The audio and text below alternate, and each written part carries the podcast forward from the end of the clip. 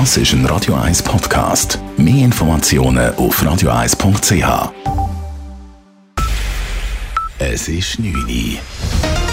Radio 1, der Tag in 3 Minuten. Mit dem Marco Huber. An der heutigen Abdankungsfeier der verstorbenen Altbundesrätin Elisabeth Kopp nahmen neben aktiven Politikerinnen und Politikern auch ehemalige Bundesräte teil. So auch der SVP-Politiker Christoph Blocher. Als Elisabeth Kopp 1984 zur ersten Bundesrätin der Schweiz gewählt wurde, erhielt sie die Stimme von Blocher nicht.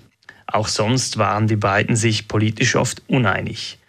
Diese Differenzen hätten jedoch nach dem Ende der politischen Karrieren an Gewicht verloren, sagte Blocher.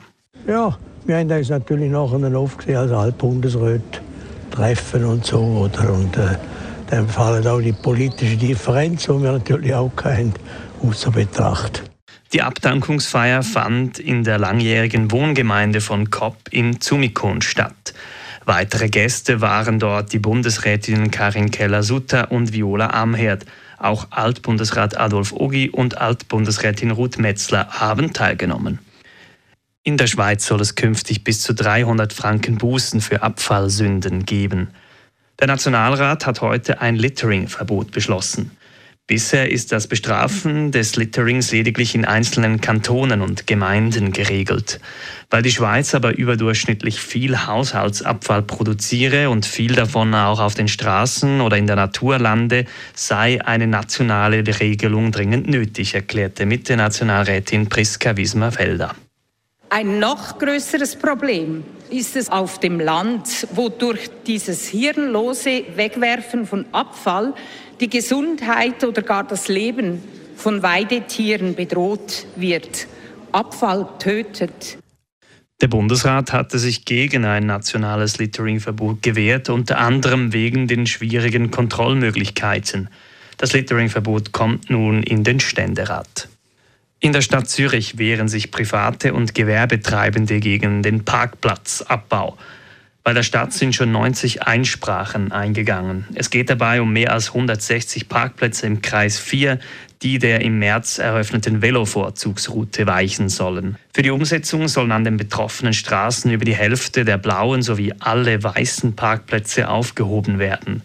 Das Gewerbe fordert, dass der Stadtrat die Situation nun neu beurteilt.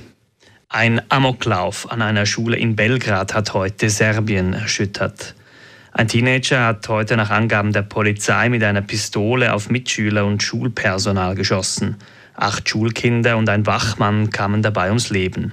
Sieben weitere Personen wurden verletzt und mussten ins Spital gebracht werden.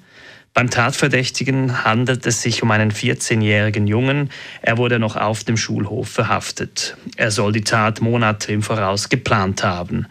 Nach dem Amoklauf hat die serbische Regierung eine dreitägige Staatstrauer angeordnet.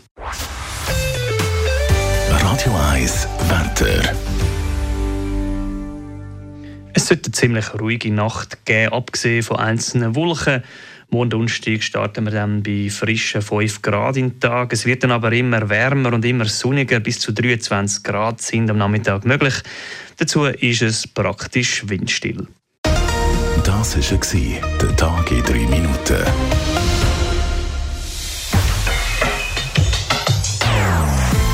Nonstop.